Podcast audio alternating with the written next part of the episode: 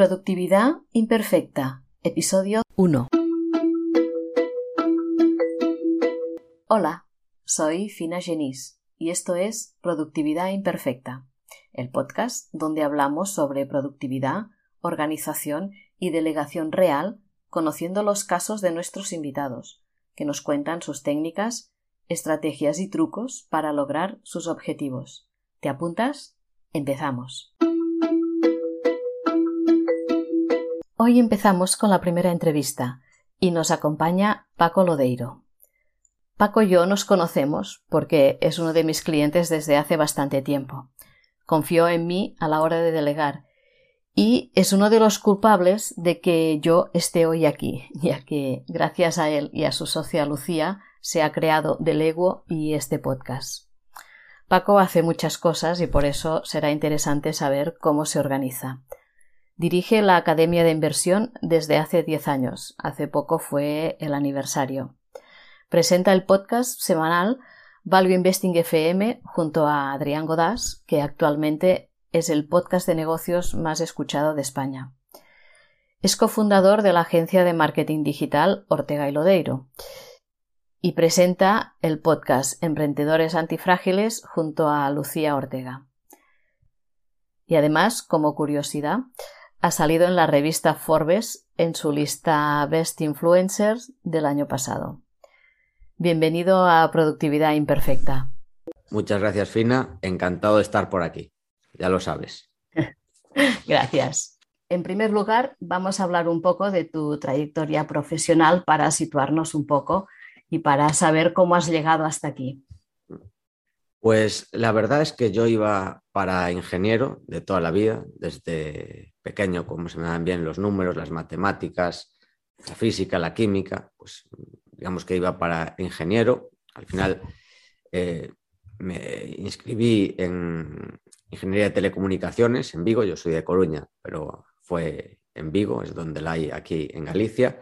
Pero la verdad es que lo dejé porque no me motivaba mucho, o sea, es bastante, sobre todo el primer año es muy abstracto, las clases pues son de cálculo 1, cálculo 2, álgebra 1, álgebra 2, em, física 1, física 2, dispositivos electrónicos, esa es, esa es un poco más concreta, pero todo es bastante de matemáticas muy abstractas y la verdad es que no era algo que me motivaba especialmente, más allá de que se me dieran bien los números.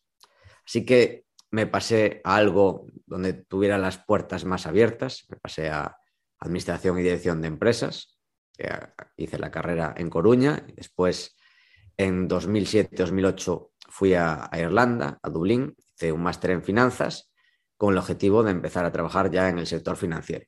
¿Qué pasó? Que en 2007-2008 coincidió con la gran crisis financiera y entonces, pues claro, no era imposible encontrar trabajo para alguien eh, que acaba de terminar la carrera o el máster.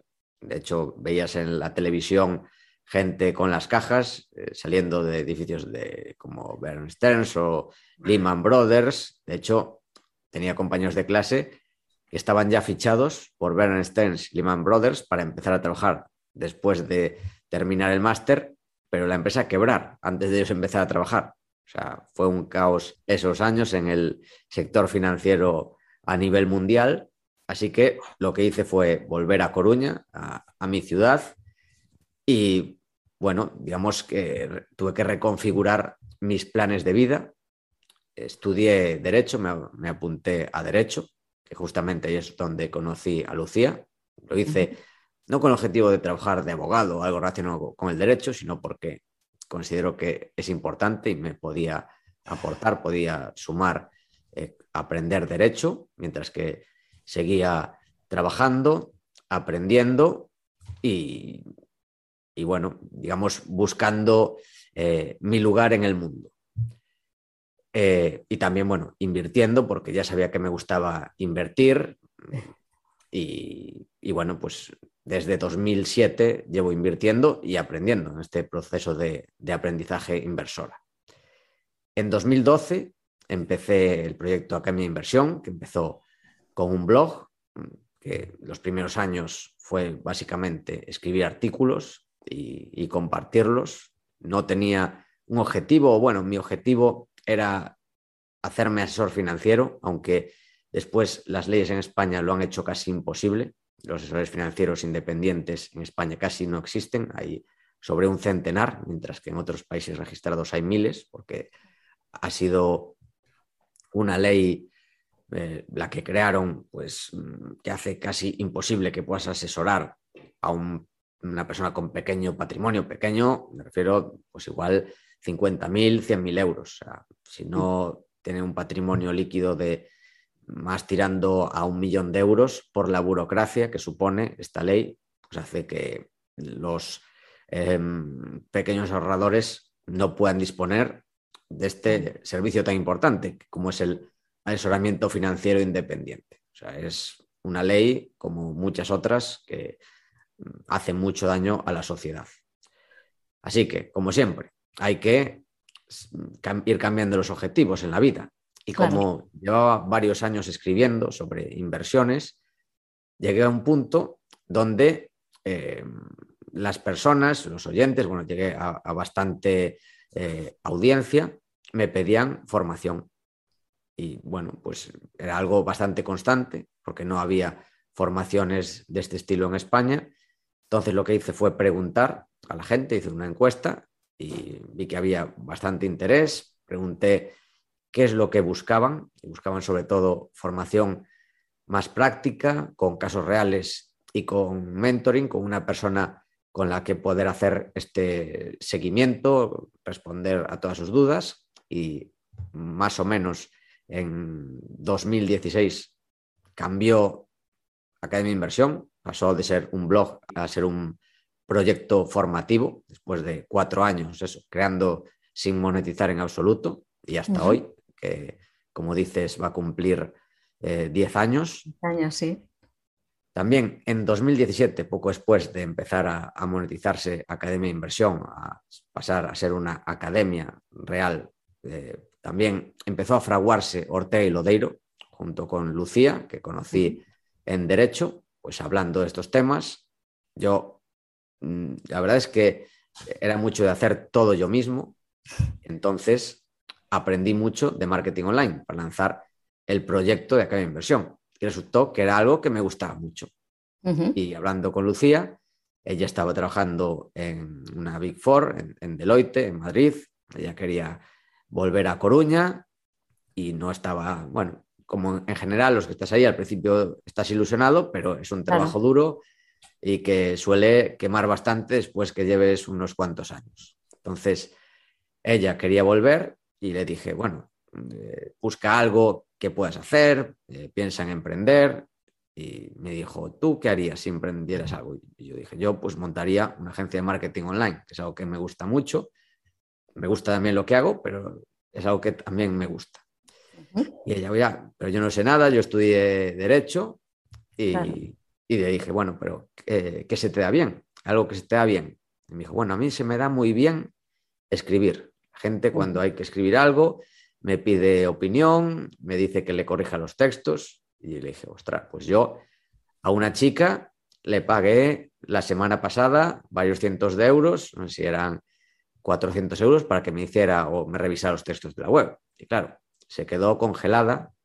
¿Cómo? Hay gente que cobra por eso. Yo, sí, sí, Claro, y descubrió el, oficio de, copywriting, estuvo formándose y bueno, digamos que se empezó a fraguar Ortega y Lodeiro, que es un proyecto que ha empezado con mucha más fuerza los últimos dos o tres años, pero lleva fraguándose desde 2017. Y en 2018 es cuando empezamos, en febrero, el podcast Value Investing FM, que como comenta está siendo un gran éxito. La verdad es que eh, estamos sorprendidos de la mm, gran acogida que está teniendo, la verdad. Y ya tiene pues más de 240 episodios. Aquí la clave es eso, son proyectos que empezaron, pero que siguen. Y, y la clave en todos ellos fue la constancia, porque fue en versión empezar y desde 2012, cuando lo lancé, pues dos, tres artículos publicaba a la semana. En el podcast también. Todas las semanas publicando nuevos podcasts, ya más de 240.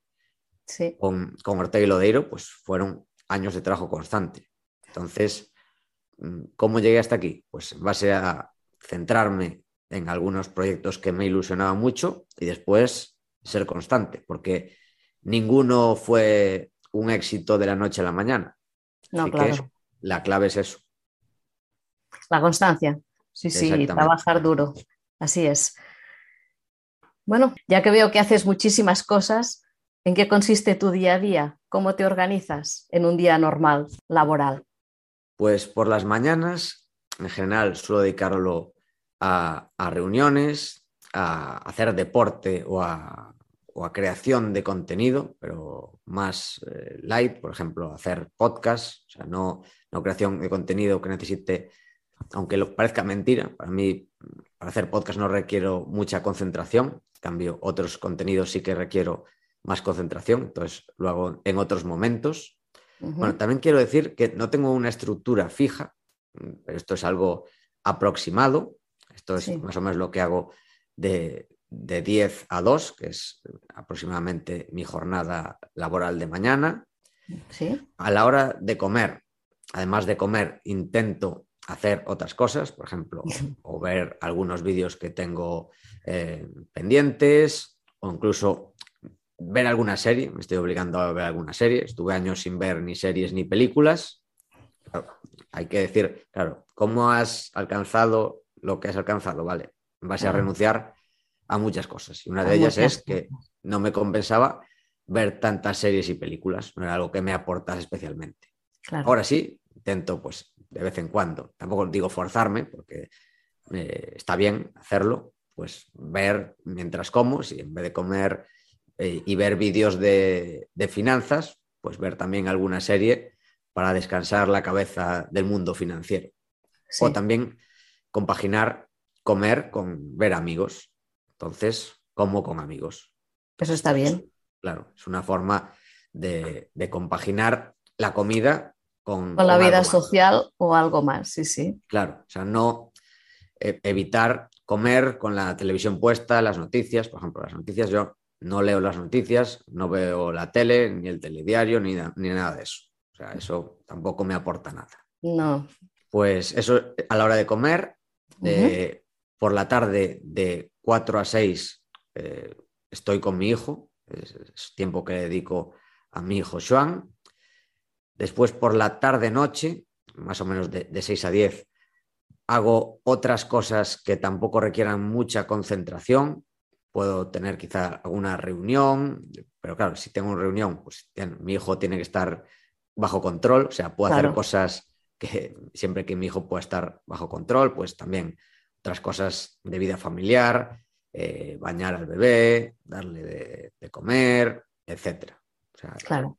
Puedo compaginar algunas cosas de trabajo con otros temas más familiares, depende del día. Así es. alguna reunión puedo hacerla, em, puedo ir al gimnasio algún día también, depende, pero no suelo hacer estos temas de, trabajo. Es más eh, tiempo familiar que tiempo de... Tiempo personal, sí. Exactamente. Muy bien. Y después, por la noche, de 10 de la noche a 3 de la mañana. Ahí es donde hago el trabajo de más concentración. Suelo dejar para la noche responder emails, que antes lo solía responder cuando me llegaban. Ahora intento hacerlo todo por la noche. Creo más contenido de largo plazo. Leo, dedico tiempo a los análisis de empresas. Lo hago por la noche porque mm, es un tiempo donde me concentro yo mejor y donde hay menos distracciones. Claro. Además tienes la ventaja de que duermes poco. Sí, sí. O desventaja, según se mire, ¿no? Pero bueno. Esa es la parte de mi cuidado de, salud que flojea un poco. Bueno, ya hablaremos de esto. Mm. ¿Y cómo planificas tu día a día? ¿Cómo te organizas? Em, pues planifico la noche anterior. Suelo hacer, buscar mis objetivos. Mira, lo tengo, lo tengo por aquí te lo voy a enseñar, os lo voy a enseñar, el diario esencial de Marcos Vázquez. Antes de dormir, suelo planificarlo aquí, hacer una valoración de mi día anterior, de lo que he hecho, lo que no he logrado, por qué, y en base a eso, pues hacer los objetivos del día siguiente. Intentar tener pocos objetivos, además de las reuniones, pues tener dos o tres objetivos, tampoco marcarse muchos, pero intentar lograrlos, objetivos que sean importantes. Que sean importantes. Y además de eso, también organizo mis tareas con una herramienta, Sketpal, que tú puedes elegir que, bueno, creas una lista de tareas, le puedes asignar una prioridad y un tiempo. Ah, vale. Y a través de inteligencia artificial te lo coordina con Google Calendar. Tú puedes decirle, pues ponme estas tareas en esta franja horaria. Y claro, te pone primero las más importantes y en, los huecos que tengas. Y es una herramienta pues, que me está resultando bastante útil también. Así es como organizo mi día a día. Y bueno, además, otro, tema más del día a día son los pomodoros. Ah, vale, sí.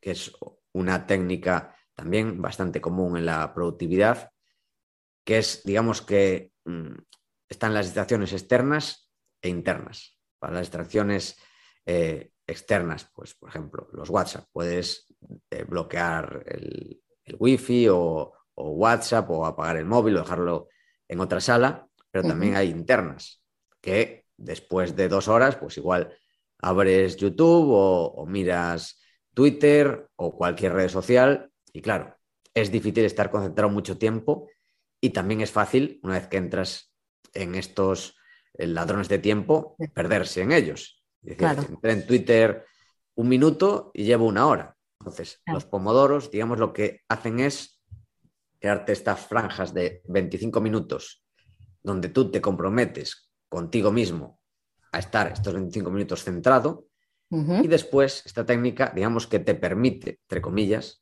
o te puedes permitir tú mismo, cinco minutos que los marcas con un timer. Yo tengo una extensión de Chrome, de Pomodoro Timer, hay, hay bastantes, que te avisa cuando han pasado estos cinco minutos.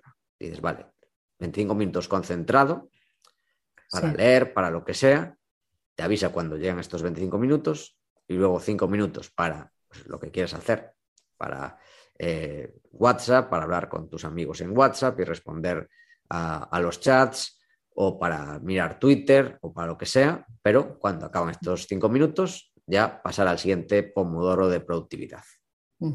Yo los aprovecho para hacer tareas de casa. Estos cinco minutos, pues para recoger la ropa, para, qué sé, mm, cualquier cosa que requiera un mínimo de tiempo, pues así voy avanzando. Pues eso ya es productividad extra. O sea, hacer cosas productivas incluso en los cinco minutos de descanso. Yo no, yo intento hacer cosas menos, más de... que pueden ser productivas. Igual mirar Twitter, porque yo quien sigo en Twitter es, son temas de inversión, mucho de ello. Sí, sí, claro. Pero bueno, más eh, de distraer la cabeza, de dejarme llevar, que de hacer tareas que tengo pendientes. Eso no. Eso no, hago en los cinco minutos de, los pomodoros. hablemos de herramientas. Aparte del calendar y, y, la que has dicho antes, que ahora no la recuerdo, ¿utilizas alguna más? ¿Me la puedes repetir así me la anoto, la herramienta? Sí, es Sketpal. S-K-E-D eh, S-K-E-D-P-A-L. Sket, que no sé qué significa. S-K-E-D y luego PAL, P-A-L. Esta no la conocía. Sí, pues yo la he probado y la verdad es que me está gustando bastante. estoy utilizando y porque digamos que otra de mis herramientas es Google Calendar para saber lo que tengo que hacer. Pues para mí es clave saber que todas las reuniones estén ahí apuntadas, todos los, los meets. Claro. Para mí es clave eso, Google Calendar. También Gmail es uno de mis buzones cuando se me ocurre algo y no lo tengo metido ni en Calendar ni en Sketpal, me mando un email a mí mismo. Ah, vale. Es lo que hago. Lo tengo en el móvil, hablo Gmail, mandarme a mí mismo un email y ponerme este recordatorio o tarea y luego ya lo asigno a Sketpal y le meto pues la prioridad y los minutos que tarde o si igual es un proyecto lo subdivido en subproyectos en Sketpal y le pongo el tiempo para subproyectos. que estas son partes que he aprendido de GTD, que yo no soy, no aplico el método GTD, que este, para que salga bien hay que aplicarlo de forma bastante radical, pero he sacado algunas partes de GTD que me gustan. Por ejemplo, eso, si tienes un proyecto, hacerlo en subproyectos y ver cuál es la acción siguiente. Para mí eso es clave. Y otro, otra forma de organización sacada de GTD es la llamada agenda, que GTD llama agenda a, digamos, em, organizar lo que tienes que decir o lo que tienes que hablar con una persona la próxima vez que estés con ella. Yo, por ejemplo, cuando me reúno contigo, hablo mi agenda en Google Sheets. Para que uso Google Sheets, tengo diferentes pestañas. Entonces tengo la pestaña fina y ahí tengo todo lo que tengo que hablar contigo la próxima vez. Bueno, cuando hacemos nuestras reuniones semanales, pues uso esta agenda de GTD o con Lucía para organizarnos para el tema de Ortega y Lodeiro también. Busco la pestaña Lucía y ahí tengo todos los temas a tratar. Sí, sí. Es de GTD. Y, la otra herramienta, pues el, diario esencial, pues lo que hablamos antes, que me ayuda a tener objetivos semanales y objetivos diarios, organizarme. También está bien para eh, ir apuntando temas de, ejercicio, porque no es solo de trabajo, es también... Pero, perdona, el diario este lo escribes a mano. A mano, a mano, sí. A mano, sí, sí. Sí. Ah, muy bien. Sí. Y, es otra de, mis herramientas de organización. Después tengo otro diario, pero no es de organización. Vale. ¿Cómo te marcas los objetivos y cómo te organizas para cumplirlos? Pues la verdad es que eh, una de las claves es conocerte a ti mismo, saber lo que quieres de verdad y lo que te va a aportar, porque hay que tener cuidado de marcarte objetivos incorrectos. Eso eh, te lleva, aunque trabajes mucho y los alcances, no te lleva a donde quieres estar. Entonces, es unas claves. O que te marques muchos y, sea imposible hacerlo, ¿no? Sí, eso por un lado. O sea, por un lado, conocerte a ti mismo. Por otro lado, centrarte en los importantes, centrarte en los objetivos importantes que 100% de acuerdo con lo que comentas, pues por ejemplo, lo que hablamos de, mi trayectoria, pues básicamente son pocas cosas, mm, pocos objetivos, pocos em, pilares a día de hoy a nivel empresarial, que es Academia de Inversión, es el podcast y es Orte Lodeiro, que son los objetivos que creo que están alineados conmigo, con lo que me gusta. Y entonces, primero, centrarte, buscar estos objetivos. Eh, también hay que entender que los objetivos, digamos, estos son los grandes, los grandes pilares, por, un lado, y después puede haber otros dentro de estos objetivos u otros objetivos eh, menos básicos, que hay que entender que estos objetivos tienen que ser dinámicos. Tú puedes tener un objetivo pero después cambiarlo en base al coste de oportunidad. Si surge otras, otra forma de donde destinar tu energía, pues no pasa nada por cambiarla. Pero eso sí, mm. cuidado con la gente que está constantemente cambiando de un objetivo a otro. Por eso es importante eso, conocer, conocerse bien a sí mismo y, y hacer bien las cosas, porque si no, dices, vamos a centrarnos en una cosa, no siempre ahí está lo que se suele llamar la, meseta de potencial latente, porque cuando empiezas un proyecto, todos mis proyectos empiezan poco a poco y luego van creciendo. Entonces, va a haber esta meseta de potencial latente donde hay que trabajar mucho y no ves los resultados. Y es importante eso, no, no saltar, esperar el tiempo necesario a que a través del interés compuesto, casi como se diría en las finanzas, y el efecto bola de nieve, empiecen estos eh, objetivos a, fructificar. Claro.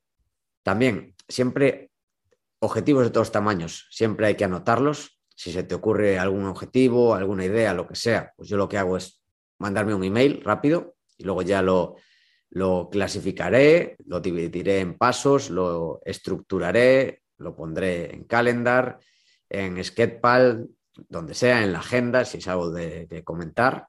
Eso es clave también, apuntar todo, porque no podemos fiarnos de nuestra cabeza para nuestros objetivos. Todo tiene que estar escrito y organizado. Y por último, ya relacionado con esto, que es algo que he hecho últimamente, que es delegar lo delegable, que es esencial si cada vez tienes más cosas que hacer. Claro, Si claro yo he pasado de tener acá en inversión, tener que hay inversión y podcast, eh, luego eh, Orte y Lodeiro, y claro, digamos que si no delegas, primero, no te centras en donde tú ofreces valor diferencial, claro. eso por un lado, o si no, te quita parte de tu vida personal y familiar, que también hay que saber equilibrar todo. Entonces, para mí, delegar, si bien he sido un ejemplo de no delegar durante muchos años, después de, empezar a hacerlo, estoy encantado. y lo recomiendo, de hecho, a todo el mundo. Y ya sabes, Fina, que estoy encantado contigo y de, de abrirme a este mundo, de delegar. Sí, sí. Fantástico. Y gracias. ¿Cuál es el factor más importante de tu productividad? Para mí, por un lado, esto de planificar los objetivos, o sea, más a largo plazo, eh, semanales, diarios, esta planificación, dedicar eso, un poco de tiempo a la planificación, un poco todos los días, un poco más todas las semanas. Eso es clave. Eh, pues las reuniones que hacemos Lucia y yo de vez en cuando para planificar nuestros objetivos más de medio plazo o anuales. Para mí es algo necesario, mucho valor. Em, la constancia, para ser productivo hay que ser constante porque cada minuto extra, cada hora extra que dedicas en algo que has dedicado muchas horas aporta mucho más valor. No es lo mismo un podcast, cuando empezamos en el podcast, el día uno, que nos escuchaba poca gente, que un podcast a día de hoy que nos cuesta aproximadamente el mismo trabajo, pero genera mucho más valor porque tenemos mucha más comunidad. Y eso es gracias a la constancia. Por eso es importante eh, buscar los objetivos correctos, ser constante y también intentar mejorar continuamente. En temas de, de, productividad, sigo buscando nuevas herramientas. Sketpal es una herramienta este año. Delegar, empecé a delegar el año pasado. Eh, GTD, pues lo intenté retomar hace un par de años, pero incorporé nuevas herramientas. Entonces, eso es clave, intentar siempre mejorar para ser cada día más productivos. Claro que sí. ¿Y algún enemigo tendrás? ¿Cuál es el enemigo de tu productividad o tus ladrones de tiempo? ¿Y cómo los controlas? Sí. Mm, en primer lugar, tareas de, de bajo valor diferencial que no quiere decir que tengan bajo valor en sí. Por ejemplo, en mi caso, la edición del podcast, yo creo que tiene mucho valor que los podcasts estén bien editados. Yo escucho podcast en general y noto cuando un podcast está mal editado. Pero digamos que no hay un valor diferencial eh, con respecto a mí. Es decir, que puedo hacerlo yo muy bien. Durante cientos de programas durante casi 200 programas, lo edité yo mismo. Pero después empezaste a hacerlo tú y la gente no notó la diferencia, porque tú lo hacías muy bien y nos reunimos. Además, eh, para mí una diferencia de trabajar contigo es que pues, hay una comunicación muy fluida y, mm. vamos mejorando. O sea, yo te voy diciendo cómo hacer las cosas. Si alguna duda me preguntas. Para mí eso es una de las claves a la hora de delegar esta comunicación. Entonces, para eh, quitar estas tareas de bajo valor diferencial, por ejemplo, eso, la edición del podcast o temas pues, burocráticos, etcétera, pues para mí son ladrones de tiempo que la, eh, forma de controlarla es delegando. Sí. Eh, y por otro lado están las distracciones, tanto mm. internas como externas, eh, las externas, pues yo qué sé, que te llaman, que te, si estás por la tarde, pues está tu hijo por casa, o cualquier distracciones que hay suelen ser por el día. Y yo, como hago bastante trabajo que requiere mucha concentración, una de las formas que utilizo para controlarlo es trabajar de noche. Y además me concentro yo mejor de noche. Hay estudios que dicen que no es bueno para la salud, pero bueno, en mi caso yo lo hago así. Al parecer es más óptimo hacerlo por el día. Yo tengo una vida más nocturna y duermo menos horas, pero bueno, es, así como lo hago. Es, mi herramienta. Tengo otras formas de, de mejorar mi salud, pero bueno, eso sería la parte más negativa de mi salud, trabajar así estas horas de noche y dormir un poco menos. Eso por un lado. Eso, de entretenerte en redes, en, YouTube o en, sitios de estos que te metes cinco minutos y se te pasa una hora, ¿a ti no te pasa? Claro, esas son, digamos, las internas. O sea, no son externas, sino que soy yo mismo quien me pierdo. Y eso es muy normal, perderse. Entonces, ¿cuál es la clave? Los pomodoros. Hacer sesiones de 25 minutos, no hay de saber, hasta que lleguen 25 minutos, que tampoco son dos horas, son 25 minutos. Estos 25 minutos no miro WhatsApp, no abro YouTube, no abro Twitter, eh, etc. Entonces, eso para mí es la clave. Los 25 minutos, que como funciona normalmente Pomodoro, aunque cada uno se lo puede gestionar como quiera, es, pues haces 25 minutos, descanso de 5, y luego cuando llevas 3 o 4 pomodoros ya haces un descanso más largo, de unos 15 minutos o 20 minutos. Bueno, cada uno puede organizarlo a su gusto. Tampoco hay que ser radical con esto. pero es, la forma en lo que hago yo. Pues eso. No me quiero hacer un té, por ejemplo. Pues lo hago cuando llega, espero esos 25 minutos y lo hago esos 5 minutos, me hago un té, eh, respondo los WhatsApps, etc. Pero intento ser firme conmigo mismo porque al final 25 minutos es un periodo que está bastante bien, bastante razonable para estar concentrado. Pero se requiere de fuerza de voluntad para, para ser constante con los pomodoros y limitarte a los cinco minutos para, para las distracciones, ¿no? Supongo que esto también hay que entrenarlo. Sí, y también ser un poco flexible. O sea, si estás 25 minutos concentrado y vas muy bien, pues sigues un poco más. Si estás 5 minutos, siempre que te sepas controlar, claro, si puedes estar 6, pues no pasa nada. O 10, estabas 5 y se va a 10, vale. Tampoco hay que torturarse, no pasa nada. Pero bueno, intentar dentro de esta flexibilidad, hay que conocerse también a sí mismo. Igual hay gente que no le funciona ser flexible que es mejor que sea inflexible con ellos mismos. O sea que bueno. La flexibilidad luego se va tensando, tensando, ¿no? Exactamente. Hasta que dura una hora.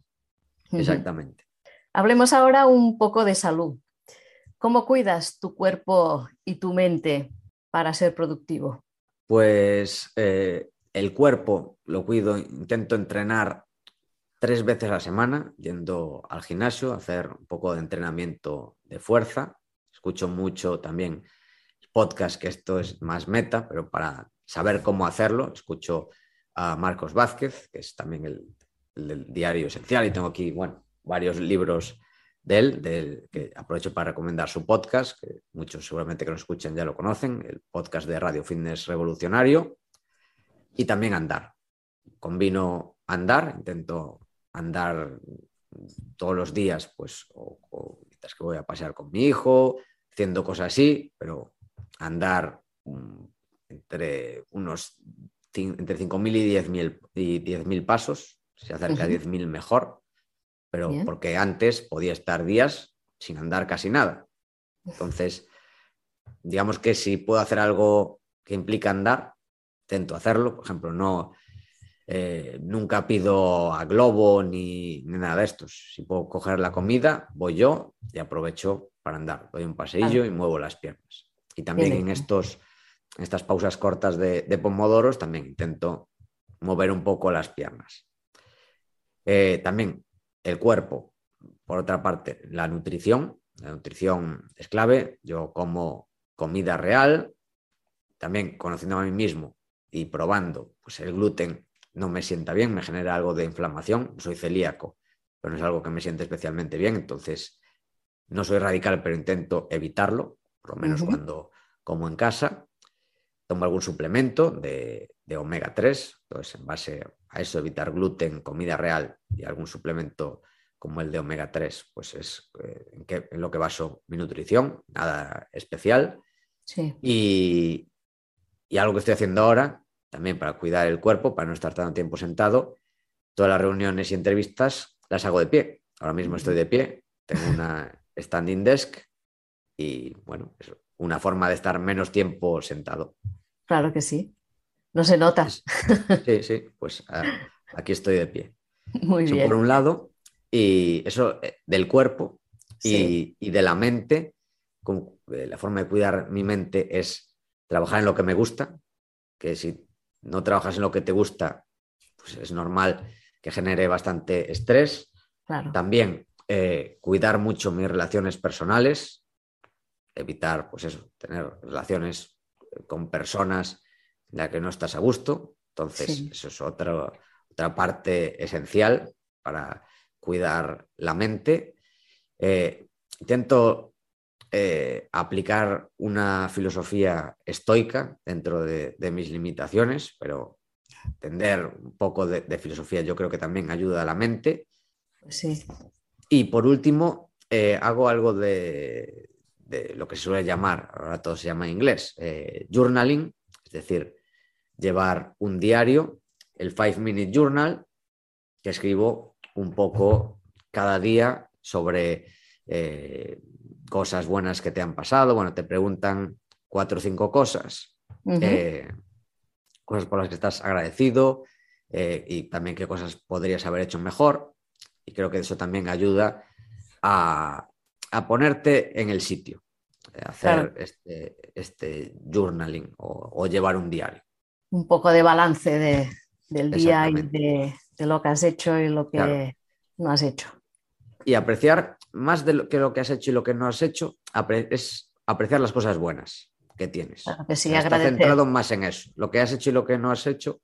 O sea, tengo esos dos diarios, el esencial, digamos, que es más lo que has hecho, lo que no has hecho, y el Five Minute Journal, que es más de, apreciar las cosas buenas del día, de por qué, qué cosas buenas van a pasar el día, cosas buenas han pasado, también un poco de reflexionar qué puedes hacer mejor cada vez. Muy bien. Y hablemos ahora un poco de, de, delegar. Ya lo has comentado antes, pero retomamos. Tú eres de las personas que te cuesta delegar, ¿verdad? Sí, sí. ¿Cuáles son tus miedos a delegar? Pues, a ver, por un lado, no hacerlo como quieres tú, ese es, una ese es el, gran miedo, pues yo qué sé, con la edición. Pues yo soy bastante escrupuloso a la hora de editar, ya lo sabes, el podcast. Entonces, ese es uno de los miedos que tenía, o el principal miedo que tenía. y bueno, para mí la clave fue esta comunicación fluida que tenemos, pues en tu caso, o en nuestro caso nos reunimos una vez a la semana.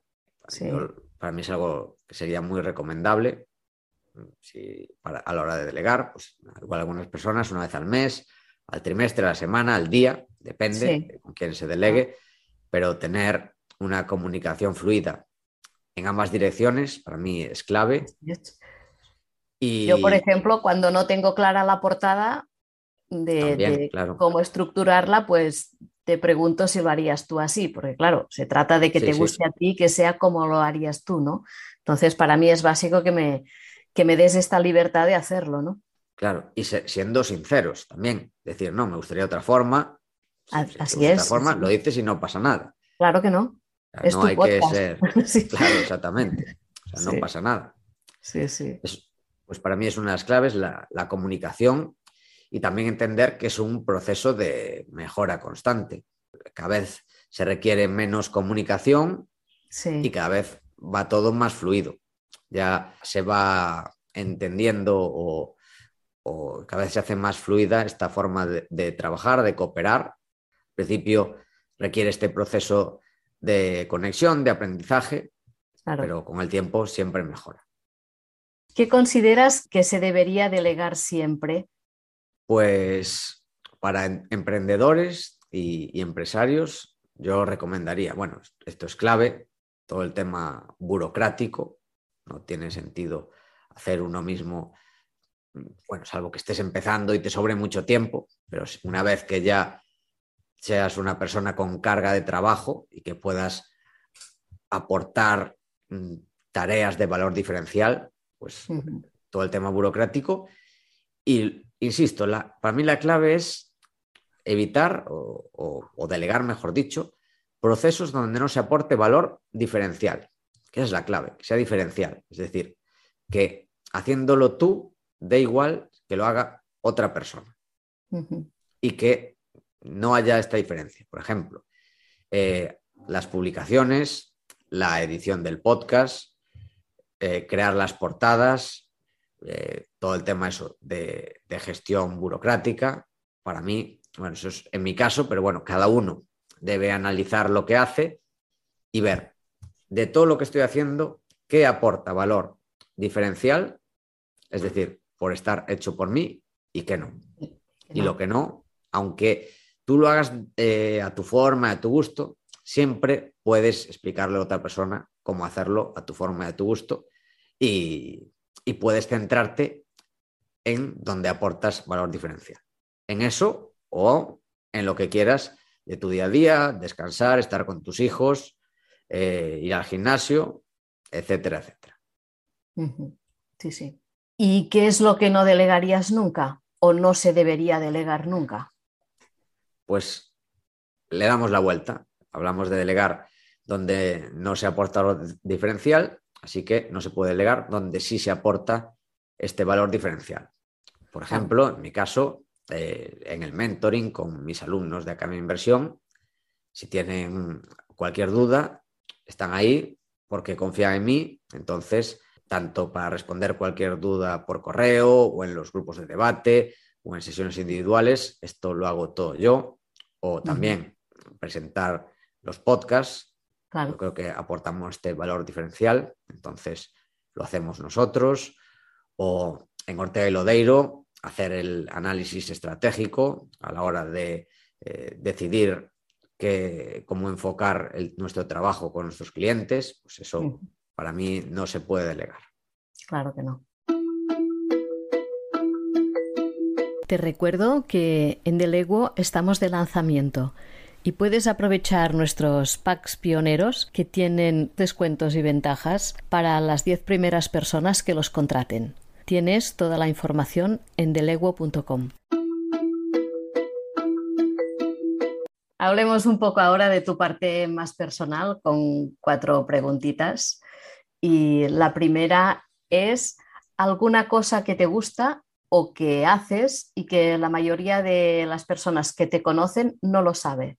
Pues algo que hago, también relacionado con la flexibilidad que hablamos, porque yo tengo ese, lo que hablamos de mi día a día, que es mi día a día bastante similar de, lunes a domingo. Por ejemplo, yo no me tomo ni fines de semana ni, vacaciones, pero bueno, eso no quiere decir que me pueda coger alguna mañana, una tarde para hacer cualquier cosa. Y algo que hago a veces por las noches es jugar a un videojuego que se llama Dota 2 con amigos. Es una forma también de pasar el tiempo desde mi casa, pero con amigos, pues a veces jugamos una partida. Muy bien. Pues, algunas noches es, lo que hago. Es una forma que hago para relajarme, que también lo dejé durante bastante tiempo. Estuve igual un par de años o tres casi sin jugar y nada, lo retomé porque, bueno, es una actividad que me relaja bastante. Es algo competitivo, a veces es, un relax, pero tampoco tanto, porque también soy bastante competitivo hasta en eso. Pero bueno, eh, me gusta, me gusta. Es algo con, el, con lo que paso el rato y, me gusta. Muy bien. ¿Tienes alguna manía de esas curiosas que todos tenemos? Pues yo eh, leo con, siempre con un lápiz o portaminas en la mano y voy haciendo anotaciones. La mayoría de libros que tengo aquí detrás los leo así. Por eso me cuesta tanto tener un Kindle o que también lo puedes hacer, pero es menos cómodo. Sobre todo no tienes la flexibilidad a la hora de anotar. Entonces, para mí es una manía. Y por eso compro los libros, no suelo cogerlos en la biblioteca, antes lo hacía, pero como me gusta más, claro, no, en la biblioteca no voy a apuntar nada. Además, eso lo hago para mí en el futuro, cuando quiera releerlo, si quiero releer, pues buscar mis anotaciones. Entonces, para mí es una manía que al final también ayuda a la productividad futura. Si luego quiero repasar algo, pues tengo también mis anotaciones. Muy bien. ¿Hay algún lugar que de, los que has visitado que desearías volver o que hayas dicho, Uf, si un día me pierdo, aquí me encontrarás? Pues es que va a ser difícil que me encuentren fuera de mi ciudad, de, Coruña. Pero bueno, otra ciudad que me gusta mucho es Londres. Es una ciudad que, me gusta mucho, sobre todo por sus museos, pero en general me gusta mucho Londres. pero difícil que salga de Coruña. es que en casas está muy bien, ¿verdad? Exactamente. Y finalmente, un personaje histórico con el que te gustaría compartir mesa y charla y por qué. Pues uno más antiguo, eh, yo diría que Marco Aurelio. Es, a ver, aunque lo bueno de los libros es que puedes entender cómo piensa, con el libro de sus meditaciones, meditaciones de, de Marco Aurelio, que me parece increíble la, claridad con la que piensa y saber que estás leyendo una persona que estuvo viviendo hace aproximadamente dos mil años. Eh, y, su forma, ser tan, tan racional, tan reflexivo, tan recto eh, en su puesto. claro, si tú eres el, un emperador romano, estarás lleno de, de aduladores, de, de incentivos perversos, pero pues, me llama mucho la atención Marco Aurelio. Y otro, pues yo diría eh, Benjamin Franklin, porque es una persona que ha hecho de todo en su vida y, además estaba metido en muchos araos, pues eso, en el proceso de independencia estadounidense, pero también viajaba por el mundo, eh, inventor, además era una persona extremadamente productiva, sea, que si hubiera que entrevistar a alguien para del ego, a alguien histórico, sería para mí Benjamin Franklin. Un gran personaje, sí, señor. Mm. Pues hasta aquí las preguntas que tenía preparadas para ti. Ahora te cedo el micro por si quieres aportar algo más y darte las gracias por haber accedido a, esta entrevista y dedicarnos parte de tu tiempo. Pues nada, Fina, eh, muchas gracias a ti eh, pues nada, yo espero haber aportado a quien nos esté escuchando.